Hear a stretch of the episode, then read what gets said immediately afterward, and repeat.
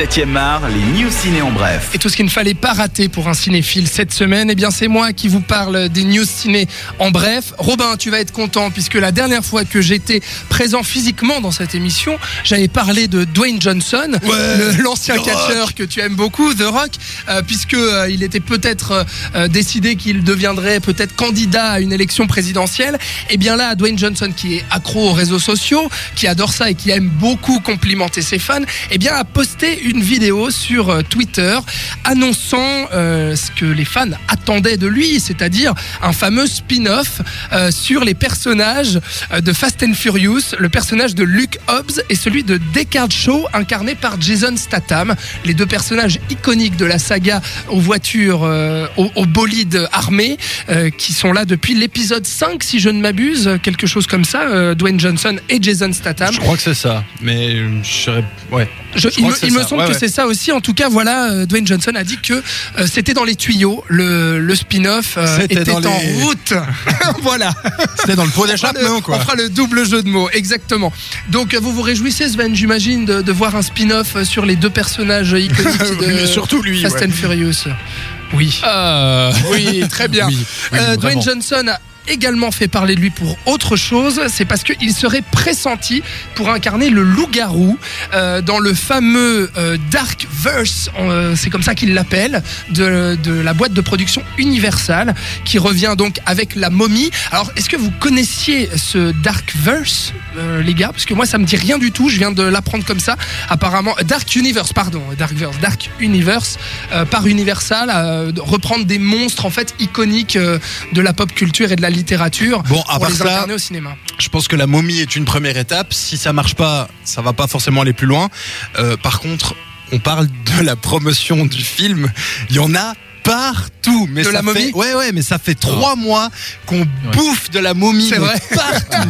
Tom, Cruise est partout. C'est incroyable. Avant chaque film, t'as as des pubs, des pubs, des pubs, des pubs. Il y en a dans tous les sens, à la télé, au cinéma, sur les réseaux sociaux. Mais c'est Ouais. de la folie. Je sais pas combien il y a de millions qui ont été injectés dans cette. Et bah beaucoup dans cette pour, campagne. euh, beaucoup pour ce Dark Universe et puis Dwayne Johnson lui aussi on entend énormément parler de lui il est très très actif euh, le monsieur depuis quelques temps d'ailleurs il est en pleine promotion pour euh, le reboot de Alerte à Malibu euh, Baywatch ça s'appelle voilà donc il est en pleine promotion pour ce film et apparemment il serait pressenti pour incarner le loup-garou au cinéma ça, ça vous donne envie ça c'est de- nouveau du grand cinéma.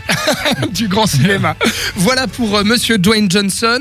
Et puis on revient un petit moment sur Cannes puisqu'on parle de Yorgos Lantimos, le réalisateur grec qui a remporté le prix du scénario pour The Killing of a Sacred Deer, qui mettait en scène Nicole Kidman et Colin Farrell. Eh bien le monsieur fait déjà parler de lui après la croisette puisque il a déjà fini le tournage de son prochain film qui s'appellera The Favorite et verra Emma Stone, Rachel Weisz et Nicolas Hoult en tenir les rôles principaux. Alors apparemment le film se passe pendant le règne de la reine Anne, der- dernière monarque de la maison Stuart, et qui présente une opposition entre les femmes de la cour pour la course au pouvoir, le tout au milieu d'un triangle amoureux donc entre Emma Stone, Rachel Weisz et Nicolas Hoult. Alors euh, Sven est tout excité. Alors là, je trépigne.